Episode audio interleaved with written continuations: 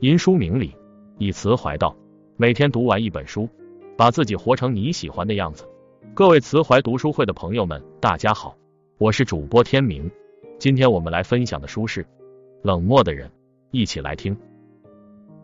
有个男孩出生在罗马一个富有的中产阶级家庭，八岁时他身患骨结核，不能行走，卧床治疗十年，之后用两年的时间进行理疗康复，十二年的时间几乎都是在医院度过的。他偶尔也会发脾气、抱怨，但这并没有摧毁他对生活的希望。相反，他在病床上读了大量的文学作品，积累了许多创作素材。十六岁时，他便在病床上开始构思故事。二十一岁时，写完了一篇长篇小说。小说出版后，却因为太过于揭露资产阶级的丑陋实质，而被当局政府视为洪水猛兽，并要求不得出版他的任何作品。而他的这本书也被列为禁书。这个人就是意大利作家阿尔贝托·莫拉维亚。而那本曾经被禁的书，就是欧洲首部存在主义小说《冷漠的人》。《冷漠的人》这本书从心理剖析出发，通过阿尔登哥家两姐弟的故事，探讨了冷漠对现代人的感情和精神世界造成的伤害，对我们现在的生活仍有借鉴意义。下面，资欣和大家一起走进本书。了解那些冷漠失意者的内心世界，从而选择做一个温暖纯良的人。一，你的冷漠态度正在毁掉你的生活。玛丽是上流社会的一名贵夫人，膝下有一儿一女。丈夫去世后，她没有经济收入，便抵押了自己的别墅，靠借债度日。玛丽爱慕虚荣，为了维护自己的身份，他经常带女儿卡尔拉和儿子米凯来参加各种社交。但是，表面上看似光鲜亮丽的玛丽，暗地里她的生活早已是千疮百孔。女儿卡尔拉二十四岁时，居住的房间仍然像三四岁女孩的居室。她亲口告诉女儿，家里经济拮据，而且她结婚后总要离开家，根本没有必要为她添置新家具。儿子米凯莱整日无所事事，母亲也不曾想借助自己的人脉资源为他谋得一份工作，而是带着他到处玩乐。玛丽抵押的别墅到期后，她根本无力偿还高额债务，只能低声下气的请求莱奥给她延期。之后，玛丽依然没有醒悟，而是变卖自己的首饰，继续过着虚荣的生活，甚至还希望女儿卡尔拉能嫁个有钱人，来改善家里的生活。玛丽努力参加各种活动，看似是对生活的热爱，实则是对生活的逃避和冷漠。资欣认为，对待生活。你努力认真，就会有所收获；相反，你敷衍冷漠，终将一无所获。活着中的主人公福贵，原本是一个纨绔的富家子弟，他赌博输光所有家产后，才明白生活的不易。但为了养活一家老小，他厚着脸皮从龙二那里租了五亩地，跟着农户学习种地，每天累得筋疲力尽，他还是没有放弃，只想承担起家庭的责任。让家人不再受苦挨饿。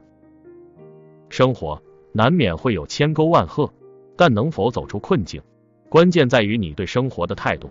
只有扛住生活的重压，凭借自己的双手努力创造全新的生活，才能享受到生活的馈赠。二，冷漠对待感情，只会让你坠入深渊。卡尔拉长期生活在压抑的家庭环境中，他渴望改变现在的生活。于是他想到争夺母亲玛丽的情人莱奥。起初，他的内心对莱奥有点抗拒，他对莱奥既无好感又无爱情，甚至觉得这很肮脏。但在卡尔拉生日时，莱奥为了赢得卡尔拉的芳心，给他买了昂贵的手提包，并允诺和他在一起后会带他买衣服、旅行。卡尔拉下定决心在生日那天献身给莱奥。那晚，他从莱奥家出来。拿着莱奥给他的打车费，情不自禁的想到我开始挣钱了。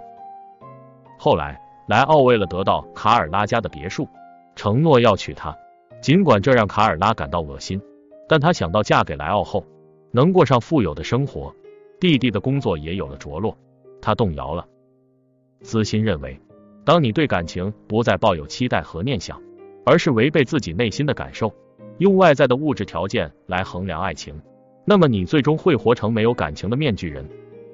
电影《面纱》中，一心想挤进上流社会的女主人公凯蒂，甘愿嫁给自己不爱的细菌学家沃尔特。婚后，凯蒂才发现自己和沃尔特的性格大相径庭，他活泼有趣，沃尔特沉闷呆板。最终，凯蒂背叛了婚姻。资欣认为，感情的世界里，我们都有太多的顾虑，但如果为了外在的身份和物质，压抑自己的感情，无视自己的内心，最终受伤的会是自己。感情面前，唯有坚守自己的内心，流露真实的情感，方能收获真挚的感情。三，爱的越卑微，越难看清爱情的真相。一次，母亲的情夫莱奥跟儿子米凯莱起了争执，米凯莱顺手拿起茶几上的烟灰缸砸向莱奥，谁知却砸到母亲的肩膀上，母亲假装昏厥，躺在地上哼哼唧唧，而他的肩膀上没有任何被砸的印记。他这么做只是想换取情人莱奥的同情和怜悯，谁知莱奥没有安慰他，也没有拥抱他，而是对米凯莱冷嘲热讽。这时母亲站起来告诉莱奥，让他不要跟米凯莱见怪，同时他一边安慰莱奥，一边像个佣人一样帮他从衣架上拿礼帽、穿衣服，因为他担心莱奥会因为儿子的无礼而中断与他的关系。玛丽在莱奥面前爱的卑微而小心，她做每件事情。都在暗中观察莱奥的反应，生怕惹莱奥不开心。但他最终换来的不是莱奥的爱，而是他的厌恶。在爱情中，一味卑微的讨好对方，终究换不来对方的尊重，还会迷失了自我。电影《被嫌弃的松子的一生》中，松子离家出走后，和作家生活在一起。松子为了讨男友欢心，她找自己的弟弟借钱，与家人断绝关系，也毫不在意。但她做的这一切，得到的确是作家对她的羞辱。资欣认为，我们的卑微和讨好，也许能换回别人一时的感激，但当讨好成为生活的常态，大家会认为你的付出是理所当然。资欣认为，在爱情中，坚守自己的原则和界限，不卑不亢，进退有度，坦然面对，才能赢得别人的尊重，肆意活出真实的自我。四。情感忽视只会让孩子失去爱人的能力。莱奥想得到玛丽一家的别墅，他的心思被米凯莱看得一清二楚。米凯莱内心很愤怒，他骂了莱奥一句混蛋。莱奥很生气，母亲便责怪米凯莱出言不逊，他狠狠的骂了儿子，并命令他向莱奥道歉。米凯莱不想服从，母亲便摆出一副自尊心受挫的样子，博取他的同情。米凯莱为了不让妈妈担心，选择了道歉，并保证自己以后再也不这样做了。情人面前，母亲全然不考虑儿子的情绪，而是冷漠的对待他。久而久之，米凯莱对任何事情都提不起兴趣，没有了愤怒、激情，对周围的一切事情都是冷眼旁观。他撞见姐姐卡尔拉和母亲的情人莱奥在一起时，没有愤怒的感情，还想让姐姐嫁给莱奥。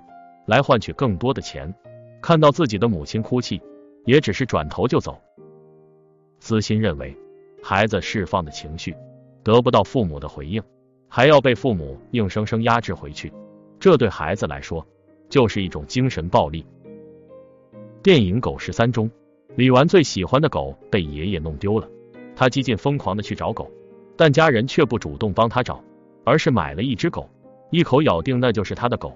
他拗不过，只能默认，所有的委屈和无奈只能默默吞进肚子里。为了排遣忧愁，李纨喝了啤酒，被爸爸发现后暴打一顿，数落他因为一条狗让全家人跟着操心。后来新买的小狗也被父亲送到了火锅店，在庆祝他考取物理竞赛第一的饭局上，叔叔特意给他加了红烧狗肉。直到最后，李纨在大街上遇见自己的狗，没有要和他相认。而是在无人的角落嚎啕大哭。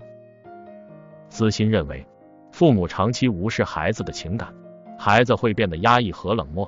当孩子在父母面前表达自己的情绪时，父母要耐心聆听孩子说的话，帮助他疏导情绪，给孩子一些安慰的话和拥抱。孩子的情感唯有被看见、被满足，他的情感世界才不会出现巨大的缺口，对生活永远充满热情和希望。而正是看不见的精神财富，支撑着孩子的精神世界。五，契诃夫曾说：“冷漠无情，就是灵魂的瘫痪，就是过早的死亡。”冷漠无情的人，会过早耗尽对生命的热情，他们的生活平庸乏味，没有任何事情能激起他们心中感情的涟漪。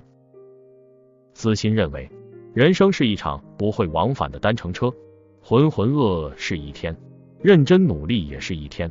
既然如此，愿我们都能给自己一次机会。重拾对生活的热情，保持对万物的热爱。